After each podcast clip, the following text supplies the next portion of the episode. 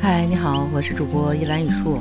这两天北京实在是太热了，现在报的是三十八度，实际上外边地表温度已经超过四十度了。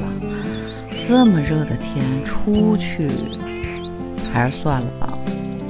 最好的方式就是宅在家里，弄个盘子光的西瓜，看两本喜欢的书。所以今天啊，就给大家推荐两本。文史类的相关的这个好书，那第一本呢，《隐没的皇城》，这个作者年纪很小，八九年生的北京人，巴黎索邦大学艺术史和考古学的博士。就我很喜欢这本书里边呢，他有收集了一百多幅手绘图，还有以前的这个老的地图、老照片。包括古代的这个绘画，它记录了就是在皇城这一个特殊的空间里边，皇家成员、臣子、内府、游人，包括动物，在这里边过什么样的一个生活？你像二环路以里呀，现在北京老城分为四层。内城、外城、皇城，还有最中心的紫禁城。内城城墙的范围呢，跟现在的地铁二号线是基本重合的。外城的范围在地铁二号线南和南二环之间的这个区域。紫禁城就是故宫。那么，紫禁城和内城之间的皇城又是一个什么样的城呢？皇城其实是紫禁城的外围。把紫禁城、景山、北中南三海、皇家园林围绕的这样的一片区域，是广义上的皇家领域占地的这样的一个范围。嗯，据现代的这个测绘的结果是，明清以来，北京皇城是一片。嗯，六点八七平方公里的一个区域，要是刨了这个紫禁城部分，就形成一个回字形，大约是六点一五平方公里。元代的那个皇城的规模跟这个也差不多。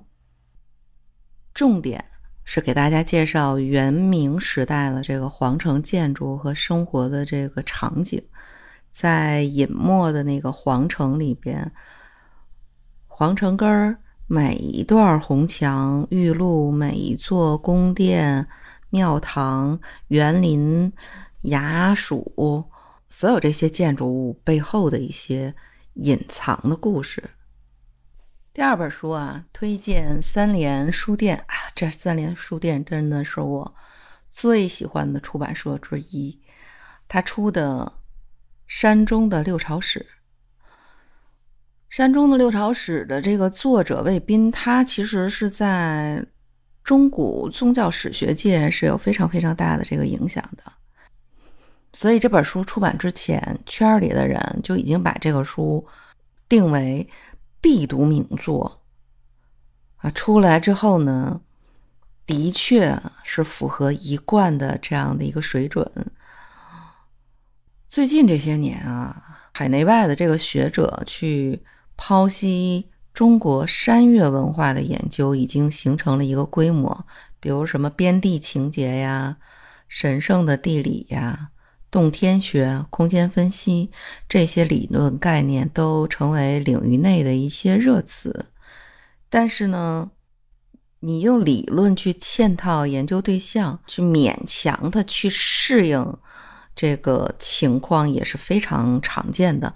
那你怎么能够去维持一个理论的这样的一个高度？你又能够对山岳文化进行一种解析，也是这个地域学者没有办法绕开的一个重要的问题。但是，《山中的六朝史》这本书确实翻开看了之后，感觉它提供了很多的成功的案例。开场的时候啊，他用了那个陶弘景的这样的一个问答：“山中何所有？岭上多白云。”这是脍炙人口的名句。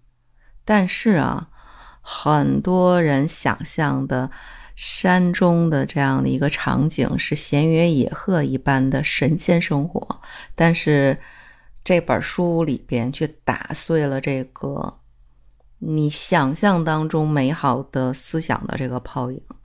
就里边你翻开了之后，不仅仅是你想象当中白云悠悠、离尘绝俗的桃源仙境，其实更多的是车马喧嚣的人间烟火。应该说，这本书是作者十年来有关于中古六朝山岳研究的成果的汇总。嗯，特别推荐后边的这个后论那一章对全书整体的系统性的总结。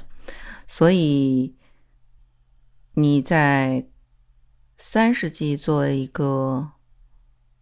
历史道路的一个入口，然后六世纪作为一个出口，会发现出口入口的这样的一个呃胡汉人群的融合、文化的变动，包括佛教寺院石窟，还有村邑造像的大量的存在和道观的公观化，嗯，都可以让我们更好的理解。中古前期的这样的一个社会的变化，所以山中其实不是想象当中的那种轻旷的地域，而是社会结构里边重要的组成部分，包括山里和山外的互动交流，也是观察社会的一个很重要的一个切面。所以在后边，他提出了一系列关键性的问题，比如说，在这几个世纪里边，作为社会地理空间的山岳之中发生了什么样的变化？